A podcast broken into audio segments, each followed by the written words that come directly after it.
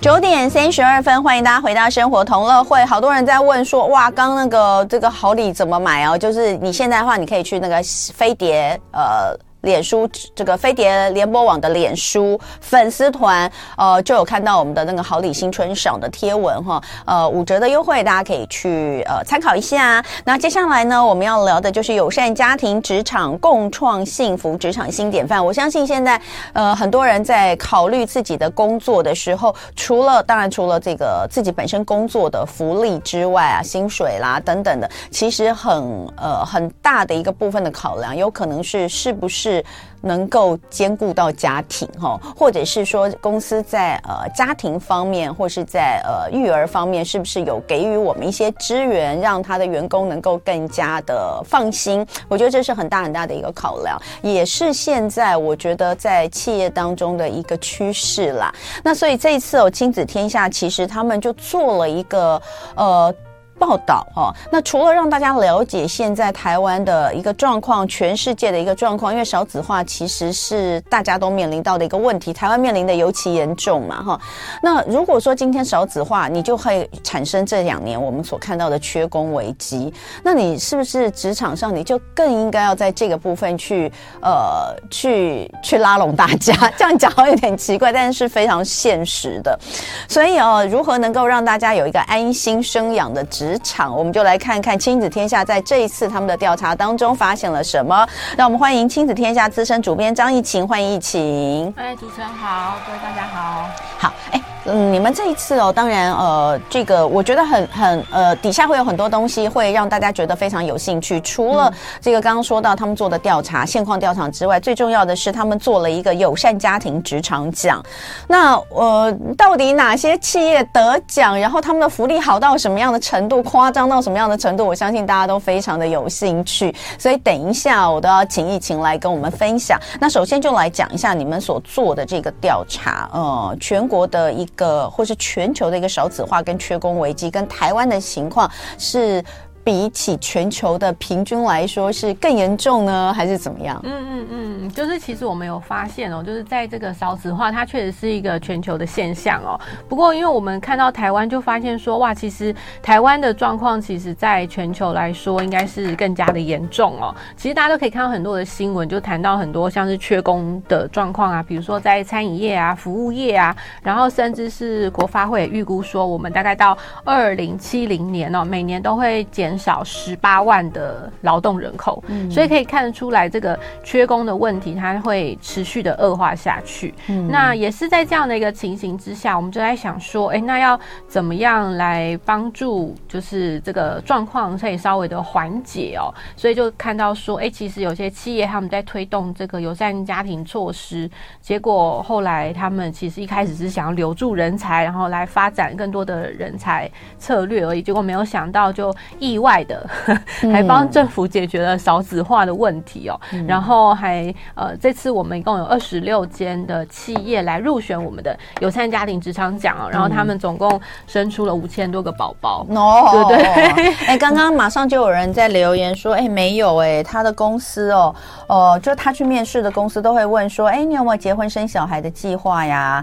那如果有结婚生小孩计划，好像就录取的几率就比较低。那或者是说有一些生小孩。的同事呢，就就可能就离开这间公司了。嗯嗯、那这真的这样子，实在是令人觉得蛮蛮蛮忧心的哈。那当然这，这这真的太不友善了。每个人都有这么一天啊，都没有人了。老板，你以后到底是要去哪里聘雇你的员工，对不对？好，所以呃，目前全球的少子化状况跟缺工危机都蛮严重的嘛。嗯，嗯对啊，对啊。嗯、其实我们可以看到一些数字啦，比如说台湾的这个妇女总生育率在二零二二年的时候只有零点八七，所以等于是一个妇女她生不到一个小孩，嗯，对，所以就可以看到这个数字非常的可怕。嗯，然后全球来说的话，呃，其实全球这个 GDP 最大的十五个国家生育率都低于这个人口替代率二点一。人口替代率的意思是说，如果因为夫妻两个人结婚嘛，所以照理来说要生两个小孩才有办法。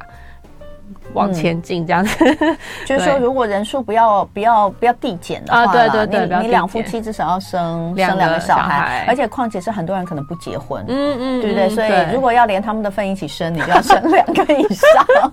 对对对对，嗯，好，那呃，友善家庭职场需要具备哪些条件？就是说，你们、嗯、你们做了一个这个友善家庭职场奖嘛？对。但是你们呃，你们在评选跟评比的时候是看哪些面向？是我们这次大概看几个面向，因为我们发现其实要做友善家庭这件事情哦，对企业来说，领导阶层的想法是非常重要的。嗯。所以我们在这当中，第一个看重就是呃，领导阶层有没有。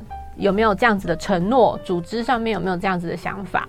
大概是第一个。第二个的话，因为它是针对家庭嘛，所以我们当然也希望，呃，这些这些举措它是真正可以满足到我们年轻父母的需求。那过去我们有做过一个调查，就去问说，那年轻父母到底最想要得到什么样的友善家庭措施呢？那结果调查出来发现，他们最想得到的分别是，呃，弹性工时、企业设置幼儿园，还有。远距上班，弹性工时，对哦，然后企业设置幼儿园，还有远距上班。这里面我觉得最难的应该是第二个，对对对，因为因为企业设置幼儿园，它真的要有一定的规模，没错。嗯、而且其实对企业来说，就是企业的本业都不是在做幼教嘛，对啊。所以当他们如果要设置幼儿园的话，它其实就是有点。跨领域，所以真的有吗？有啊，其实还是有的。哦，居然有企业真的有搞幼儿园呢，然后他们的员工就可以都把幼儿园小孩放在这个幼儿园。对对对，是真的。然后还有的，还有的那个企业幼儿园，它是免费让员工小孩来读。真的假的？对 对对，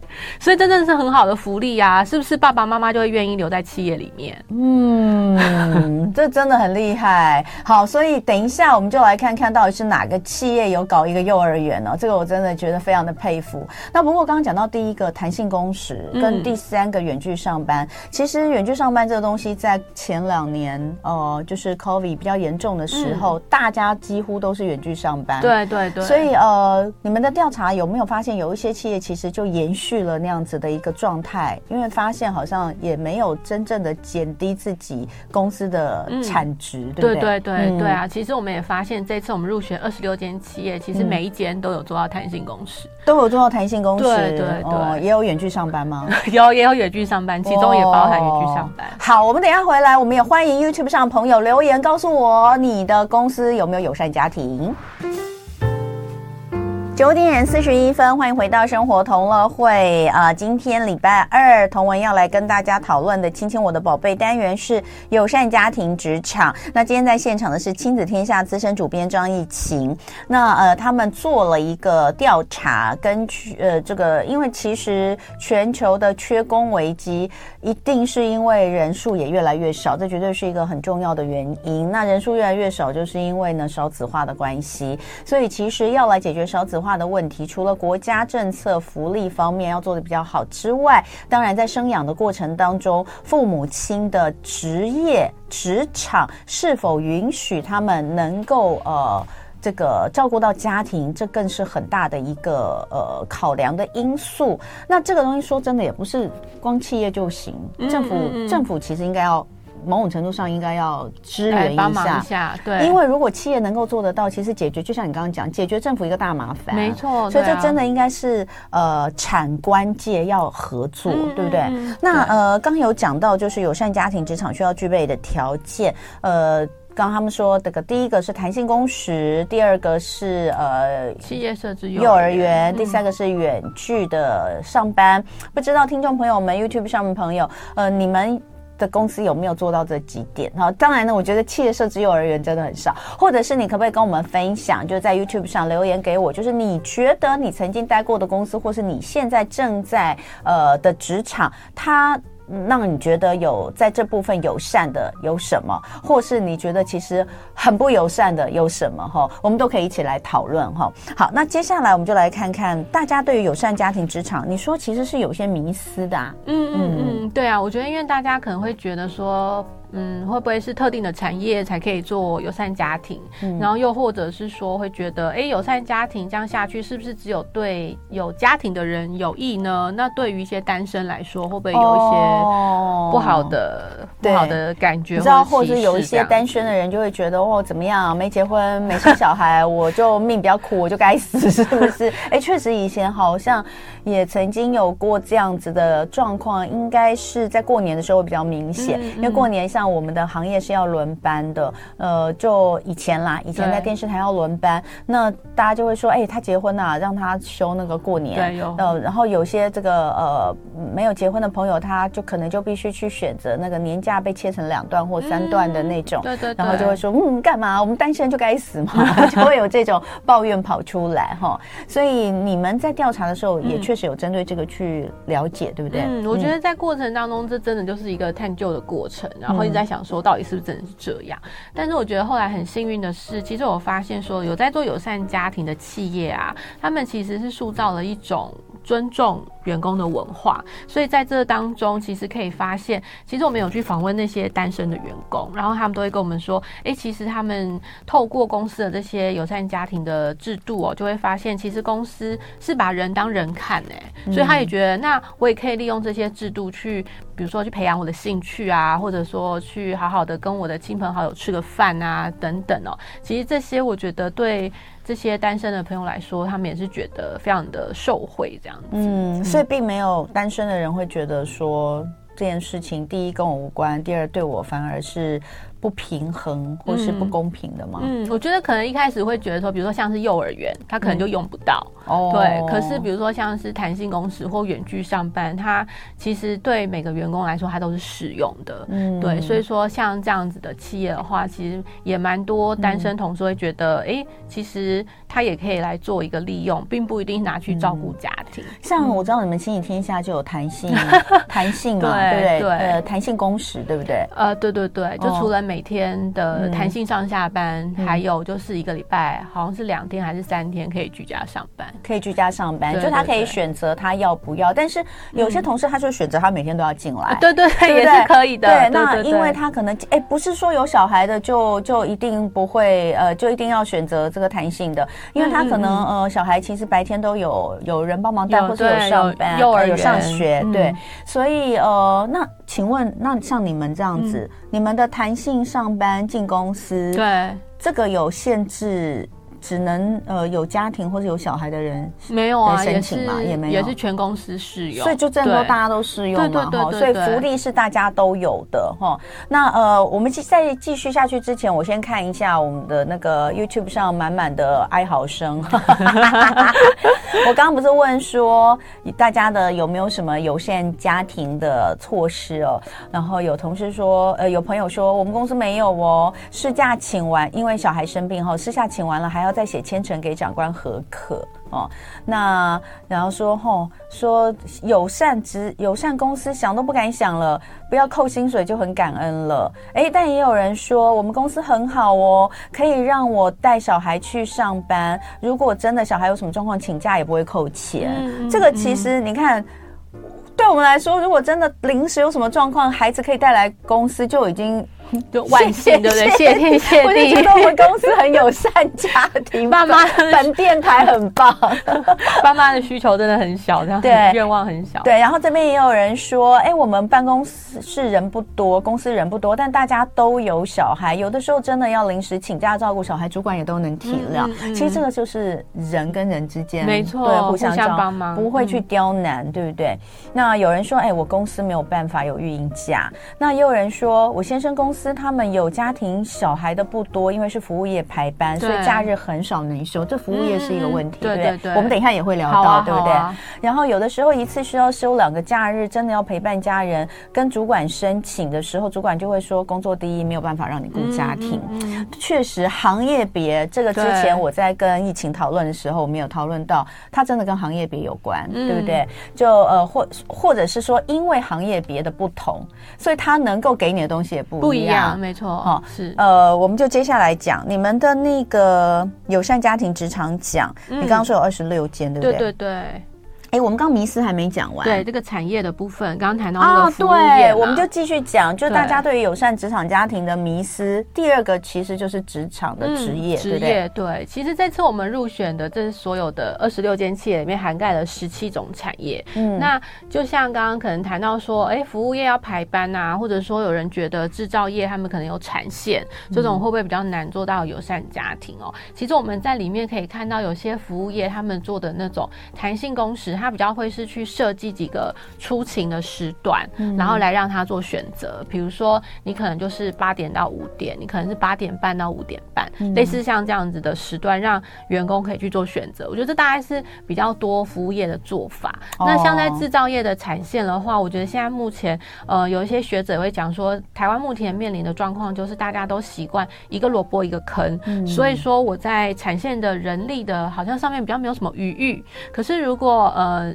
我们在整个缺工的底底下哦，其实如果这个企业主他可以转换一个思维的话，他就会觉得说，那其实你是不是应该要让你的产线的人力可以，比如说可以多一个。或是多两个，然后让大家有所谓的这种工作分享 （job sharing） 的这样的概念出来的话，其实产线也是可以做得到的。嗯、那现在目前大概台湾比较多制造业在做，可能就是因为他们的规模比较大，所以可能做的比较会是像幼儿园啊这样子的友善家庭。嗯，好，那我们就来看这个得奖的企业。那嗯，得奖企业其实有一些呃有一些有趣的地方可以跟大家分享，说不定大家听到以后跟我第一次听到一样，觉得惊讶。怎么可以有这么好的福利，对不对？嗯嗯嗯，好，我们来讲一下得奖的企业之最。好啊，好啊。我们这次企业之最的话，会想先知道哪一个呢？比如说产假最长。好，我们来看一下哈。呃，一般来说啊，大家对于这个友善职场家庭、友善家庭职场，第一个想到就是刚刚很多人谈到育婴假，对，对不对？假的部分，假的部分，产假可以多少？育婴假可以多少？那再来就是有没有什么津贴？对，有没有什么补助？像我之前就在说，像科技业实在是没有办法什么让你带小孩去上班啦，大家真的都忙死，然后可能加班的时间真的也比较长，嗯、但是他们有的就是本，他可以发钱给你，所以科技业确实很多是是以发钱为发钱为主的哈。好，然后当然还有可能就是幼儿园这个设置，这个也都要非常大的。嗯、那我那时候在想，幼儿园是什么？结果竟然是一个很大的船产。它算传产吗？啊，它算传产，我也不知道。还是制造业啦，应该算制造业，对，它有产线。对，所以那我们就来讲呃产假好了。嗯嗯嗯，好啊。产假一般不是固定的吗？对，我们一般劳基法现在是给八周的时间。那在这一次我们的评选里面，大概最长有给到十八周，十八周的产假。对对对，整整比法律多出了十周。所以十八周是多久？四个月，快要五个月。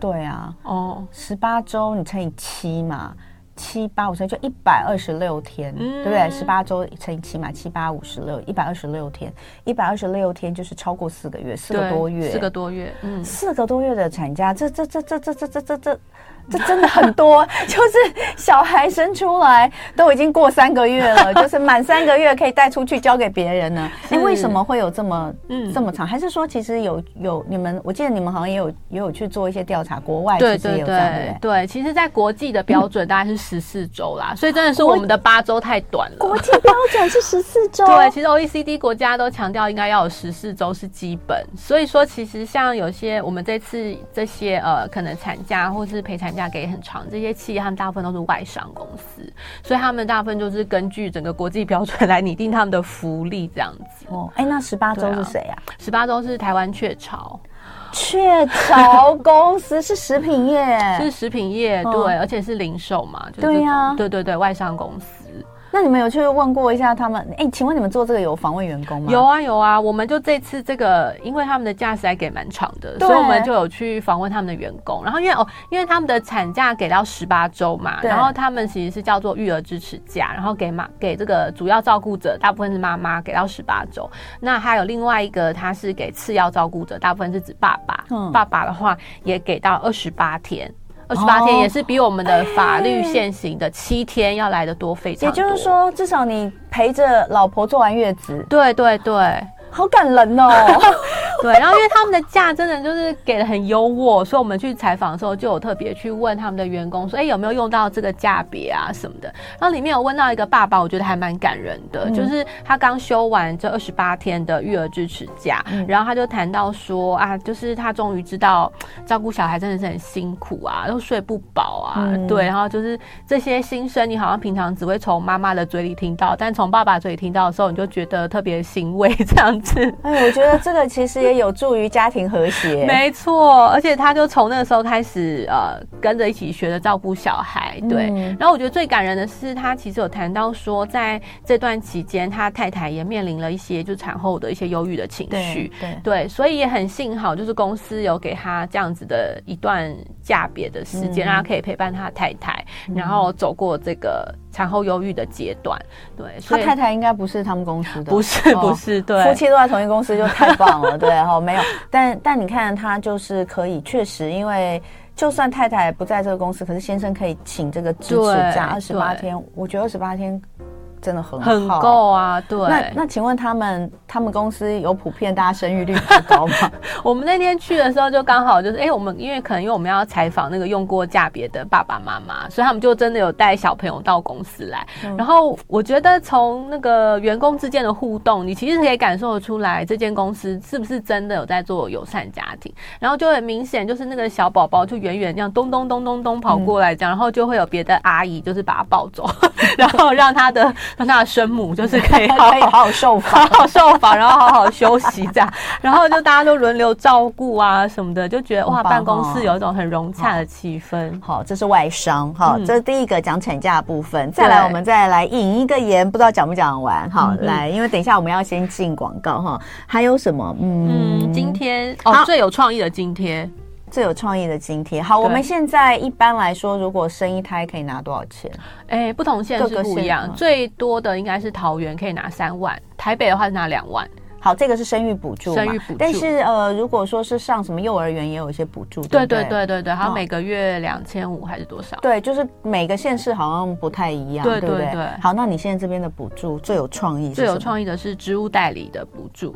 职务代理补助，对，就是爸爸妈妈去请育婴假的时候，嗯、他的职务代理人可以得到相对应的回馈，哎、欸，这个很棒哎，对，这个我们就不会有明明明明生小孩是一件增产报国的好事，但是我们都会觉得哦，不好意思，会有点罪恶感这样子哦。对，职务代理人的津贴，这真的很棒。等一下回来我们继续聊这个之外，哎，不对，那你先告诉我，这个植物代理人津贴是红正，红正，你是说企业吗？对对对，红正是自动科技，它是。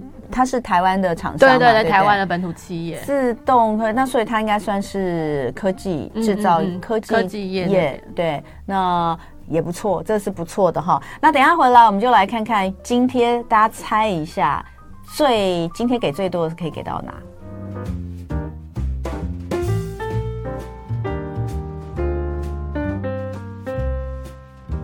十点零六分，欢迎回到生活同乐会。今天礼拜二，亲亲我的宝贝单元。我们今天聊的是友善家庭职场，在现场的是亲子天下资深主编张一晴。他们前阵子做了一个友善家庭职场奖，那呃，今天来跟我们分享一些得奖企业他们的呃，到底是怎么在做这个友善家庭哦。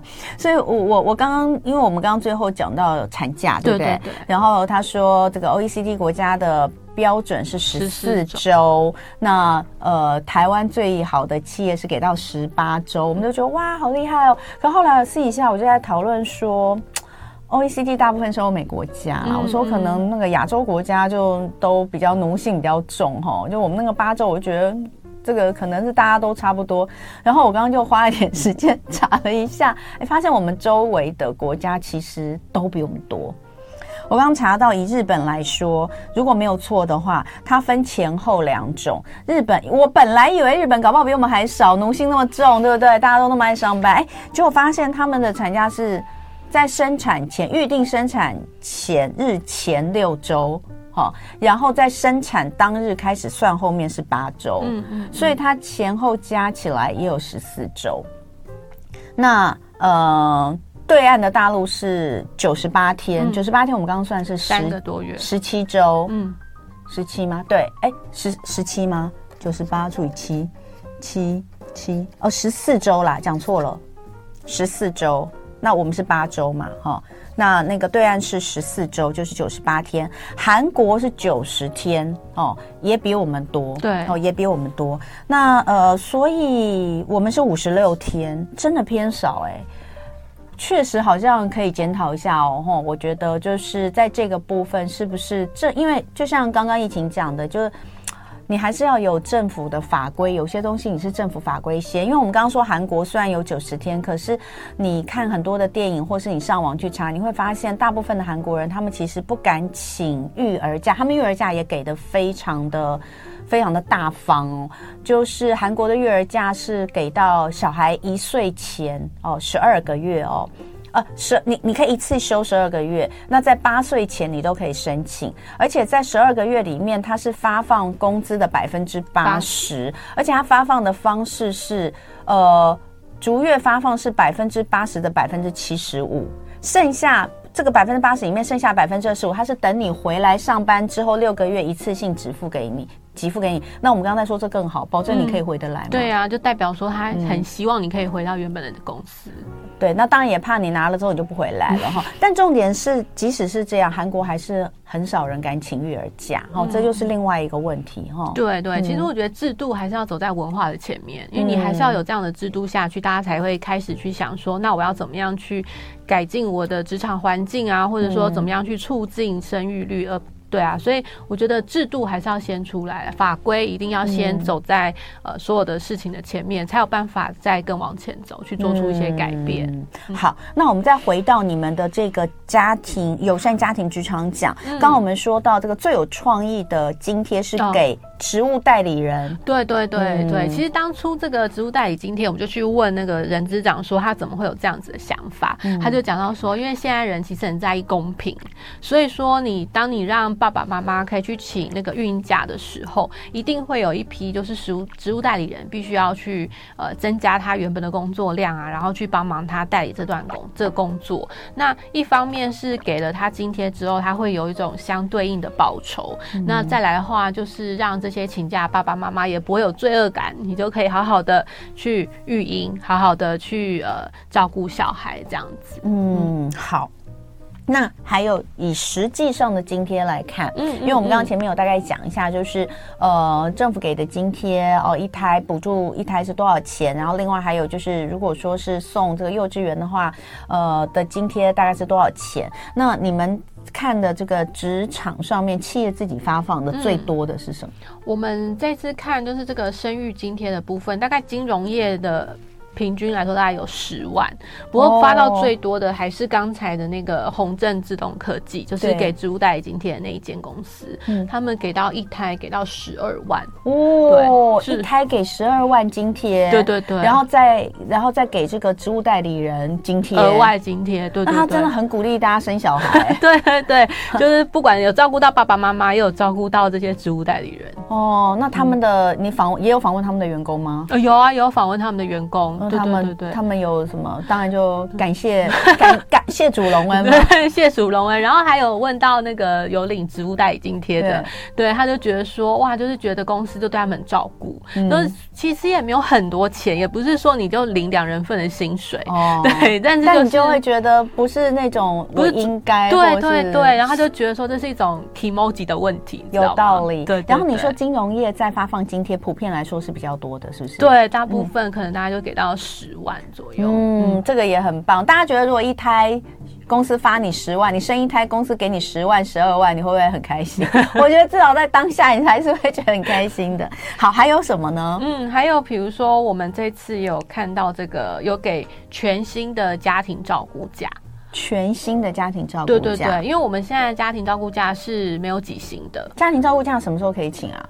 嗯，但随随时都可以请，真的吗？对啊，对啊，就是有家庭照顾需求的时候就可以请。不是啊，那跟育儿假不一样。跟育儿假没有，它跟孕假是不一样的。它其实就是用在当你可能小孩已经过了那个三岁的年纪，可以请孕假之后，你就可能会需要请到一些家庭照顾假。最常见的小孩生病这种，对对对对对，哦、或是肠病毒啦这些，你可能需要请假在家照顾小孩的时候，就可以请家庭照顾假。他有限额吗？有，现在法律的规定的话，嗯、一年是可以请七天，嗯、但是他没有几薪哦，就是是无薪假这样子。嗯，对。那前那那其实最近哦，家庭照顾假可能会卯起来，一年一次就把一年份的请完。最近的家庭照顾需求好好重哦，一直不停的，最近那个不停的在感冒。我昨天呢就在我的脸书专业上面问大家说，哎，请问从去年年底到现在，家里面有感冒的请举手，或是直接就加一加二加三让我看一下，嗯嗯嗯就代表说到底家里有几个人中，就好可怕，一下一瞬间那一层那那个留言底下就破两百了，然后最多的加七加七，所以已经有七。就是家里面七个，比如说两个就是爸爸妈妈，对，然后三个小孩，哦、阿公阿嬷全中的，然后底下那个加五啊、嗯、加四的，就都占了，就占了大概有三分之一。或是会不会是重复？就是比如一个小孩，不是，不是他指的是他说。以人数来说是加四或加五，如果要以次数来说再加 n，就是因为最近会一直换嘛，对对对，这个完又那个，那个完又那个哈，所以真的家庭照顾假，你说给到最多的，给到最多就是全薪，给到全薪，而且他们每个月可以请一天，所以一年就十二天了。是哪一家公司啊？它是美科实业。他在做的是美发产品的哦，对对对，这也算很厉害。那另外呢，这个津贴的部分大概就这样，对不对？嗯、这这蛮多的。那我们刚刚有讲到，就是另外一种，就是直接给你。搞一个幼儿园的，哦、对不对？这是哪一间？嗯，哎，我们这次大概采访了几间呐、啊？嗯、那我觉得最有趣的应该是中华汽车的幼儿园。中华汽车，对、嗯、他们做出口碑，然后连附近的邻里都很想要来读这个幼儿园。哦、但可以吗？他们如果有多的名额开放的话，是可以的啦。哦，对，但还是以员工为优先。好，对对对。嗯、那我觉得有趣是因为我觉得他们形成了一个聚落的感觉，嗯，就是他们会有那种，就是哎，我我要我要。我要我今天可能要加班，然后就会请同事去帮忙接小孩。嗯、接小孩之外，他还会把小孩带回家，然后带回家一起吃饭，一起洗澡，然后等他的妈妈哎加班完了，就只要来把小孩带回去睡觉就好了。所以所以他们都住附近吗？对，他们也刚好就都住在杨梅那个附近。哦，所以这个这个呃中华汽车的总部嘛，嗯、他们在杨梅，他们在杨梅，然后他的幼儿园就在公司，就在公司里，他在整个中华汽车的那个园区的里面。嗯嗯，对，然后他们可以收他们。有你有问，就他们幼儿园到底有收纳多少孩子吗？哦，真的，他们是真的一个蛮大的幼儿园呢。我想应该有上百个小孩。哦，真的吗？对对对。哇，那所以爸妈真的会很放心，很放心。可是就只有到幼儿园毕业而已啊。没有，他们还有国小附设的那种呃，应该说他们还有安亲班。所以如果你小孩又是就读附近的小学校，对对对，他们也会有人去接回来，然后来读这个中华汽车附设的安亲班。那爸妈真的很放。放心，很放心啊！那爸妈是每天都要加班吗？而且 我觉得最有趣的是，我甚至听到有个爸爸说，就他的小孩已经准备要上国小了，嗯、然后他就说他要把他小孩的户口迁到就是公司附近，让他的小孩可以去读公司附设的安亲班，因为这样子他就可以很继续很安心的在这里上班，然后小朋友就刚好就在旁边的安亲班。他说这样子他至少要留在这里九年。对呀、啊，连户籍都迁过来，然后就想说我就是要在这个公司，就是。就是很忠心的要留在这里，对，对，就是为了这些福利措施这样子。哎、欸，那他们好，这些老板觉得，嗯嗯，他花了这么多钱，因为你要搞一个这样的一个幼儿园安亲班，其实。其实是需要那个，对，他还他有跟这个是有收费的吧？有啊有啊，这个中华汽车是有收费，但我们这次确实有采访到一家就是慕德科技，他在竹科，嗯，他的员工子女幼儿园是免费提供给员工来使用的，哦、对，那那间幼儿园就是不收费。嗯，科技也比较有 钱，对。对对不过他就讲说，哎、欸，其实他们提供这个服务也是因为在竹科那边，就是，诶、嗯欸，幼儿园就是很难很难抢，就是名额大家都好像是怀孕的时候就要去登记啊，嗯、然后就要去抢月中心啊，抢幼儿园啊，种种。嗯、所以他们提供这样一个企业设置幼儿园的服务，其实是会让员工更安心，就他就不用去抢。对对对，其他的幼儿园，这真的很厉害。哎，我记得我们上次有聊到一个在给钱的部分，好像有一个是给给什么给很久，给到二十几岁。哦，对对对，鹏程科技他们给到二十三岁，那是什么津贴吗？哎，他算啊，他算是津贴，就是、嗯、呃，他应该我印象中他就是每个每个他以像是每一季一季的在给。嗯，对对对。就是呃，你可以只要你有孩子，你就可以去申请育儿津贴。对对对。然后呢，他的呃申请年龄可以到你的小孩二十三岁。天哪！对，让小孩成年这样子。都已经二十三岁，投票都投三年了。如果每年都有投票的话，还可以请育儿津贴哦。这老板也是蛮大气的哈。好，那中华汽车幼儿园这个刚刚讲到，就说哦，员工觉得我至少要在这里九年。对。其实呃，真的我相信他的。呃，如果以有家庭的员工来说，他的流动率还真的可能会比较低，嗯、对不对？没错，没错。哎，那这么多有去访问过老板吗？老板到底觉得，嗯嗯嗯，这样是好还是整体来说是好？像那个竹科的那个木德科技，他就在讲到说，其实他没有发现，因为这样他没有设置幼儿园这些服务啊，其实真的是会让员工更安心的待下来。所以他在抢人才或者在留住人才上面，嗯、其实就可以发现他的流动率就会变得比较低。嗯，了解。那刚刚我们还。讲到弹性工时，对不对？前面有讲到，那弹性工时，你们也有一家得奖企业是因为弹性工时而得奖啊？嗯，默克，对对对，就是他们的弹性工时也是一个还蛮有创意的做法。怎么做？他们就是用所谓的核心工作时间，嗯，就是早上十点到下午四点，是你一定要在公司吗？呃，没有，没有，一定要 on call 这样子哦，on call，对对对，嗯，默克，我也有好朋友在默克，默克是药厂吧？是是药厂，对，它是一间欧洲的药厂，非常大的药厂哈。那所以它就是十点到四点，也不见得是说你一定要在办公室或干嘛，但是你要 on call。可是在那之后，嗯，你就。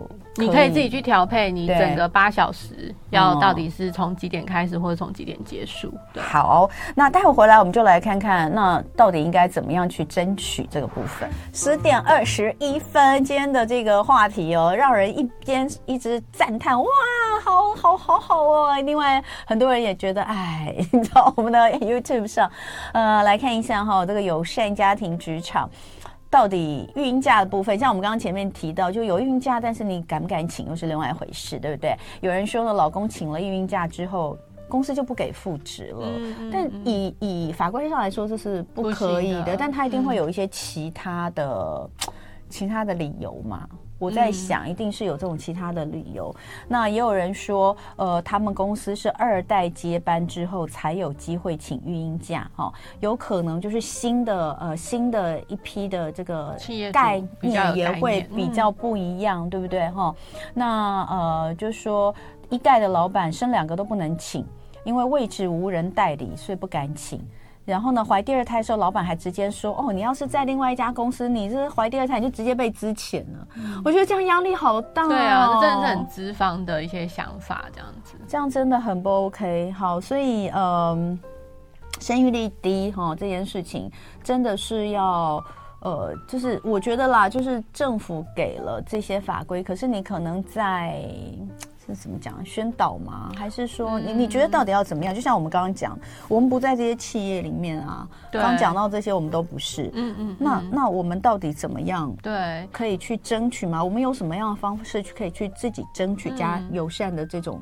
职场嘛，其实我们可以看到，其实台湾在一些法规的规定上面，还是有一些基础的友善家庭的概念啦。嗯、比如说像刚刚我们讲到什么呃产假啦、陪产假啦等等哦，它其实都在法规里面。然后还有包括，其实现在开始有这个性别平等工作法，里面也有涵盖更多的一些相关规定。嗯、所以其实这些。这些都是还蛮基本的部分，照理来说，应该每一间企业都要都要来做得到。嗯、那呃，确实就是会也发现说，哎，那如果自己不在这二十六间企业的话，该怎么办？对，其实我们这次有采访到一些呃，在企业里面，然后去争取一些做法的一些爸爸妈妈。譬如说，这次有一位妈妈，她就是呃有看到这个法律上面其实有给那个调整工作时间的这个法规，嗯、然后里面谈。是说，就是如果家里面有未满三岁的小孩的话，你其实是可以每天减少一小时的工时，嗯、但是这一小时企业是可以不执行的。嗯、那他当时生完小孩之后，他就觉得，哎、欸，他想要陪小孩这件事情是他最重要的事，他觉得一小时的工时他觉得还好，对，所以他后来就是透过呃去先去跟主管沟通，然后也是上这种签呈啊，然后希望去争取这一小时的照顾小孩的时间，嗯、对，那。我觉得也是那个企业就是很很很宽容吧，然后觉得哎、欸，这是很好，好像是一个很好的做法，嗯、对，所以后来就有就就有答应这样的做法，然后成为一个全公司的一个友善家庭的措施。哦、所以并不是个案，不是个案，他虽然是自己去争取，但是后来就是全公司都适用。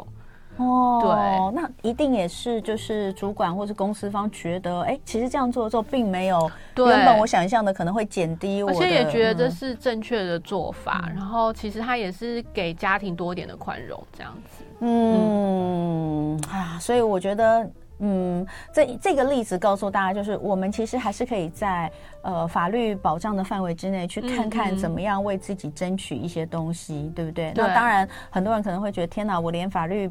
法律有给的我都不敢做了，嗯、那就是看各个公司的状况。对，可是当然还是希望能够借由像呃办这样的奖项啦，或是我们一直在推广这个这些呃，就是别人是怎么做的。就是抛砖引玉吧，嗯、对不对？嗯、像我那时候就有问疫情说：“哎，你们公司亲子天下怎么没有得奖啊？” 我们自己是，我们不能球员兼裁判。但是如果以分业来说，嗯、呃，亲子天下确实，我觉得是媒体业里面的。非常非常友善家庭的职场，谢谢。我们也是必须要这样做，要做一个，还是还是要有人起来做嘛。毕竟他们叫亲子天下，对，如果他们没有友善家庭，就完全违背了他们的设置的一个初衷。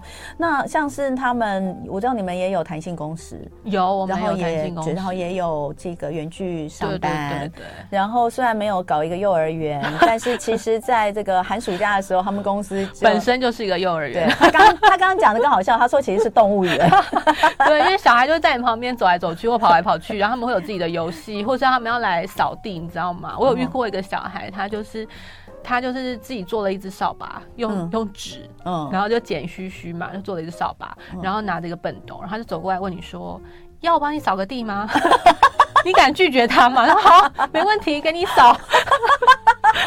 对，然后他说哦，对，疫情讲说现在大家小孩有些小孩比较大了啊，那其实更有趣，就是在寒假的时候会有大哥哥就来的话，就对哥哥姐姐就带着那些小的玩，对，因为他们都是一起长大的啦，对，然后他们大了之后也知道说，哎，有别的小朋友，所以他们就会说啊，我们可不可以带他去公园啊？我们可不可以怎么样？他们就会自己找，嗯，自己找一些空间自己来玩耍。对啊，是他说，但是但以前还没长大的时候，真的就是动物园。然后我就说，哎，对我们家有一只动物园的机器。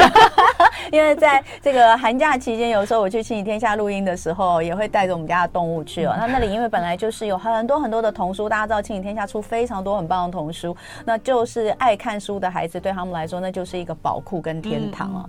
所以呃。就是希望啦，就是希望呃，透过亲子天下不断的在做这些呼吁哦，那能够往越来越好的方向去走。那呃，台湾是有一些产业其实很棒的，走在很前面，而且并不是只有外商而已。对，所以大家不要觉得说啊，都只有外商哦。那当然，如果你有办法进外商，你可能会更开心哈。但是呢，其实本土企业才是占绝绝绝大多数的这个部分，其实是希望大家一起来努力哈。所以今天非常谢谢，谢谢，谢谢我们亲子天下资深主编张一晴，一晴，你们这一期是那就去年十二月号，大家如果有兴趣的话，看看现在还能不能找到哈？嗯嗯，在架上还有吗？呃，应该在电商通路上都还有哈，大家也可以去看一下。非常谢谢一晴，就爱点你 UFO。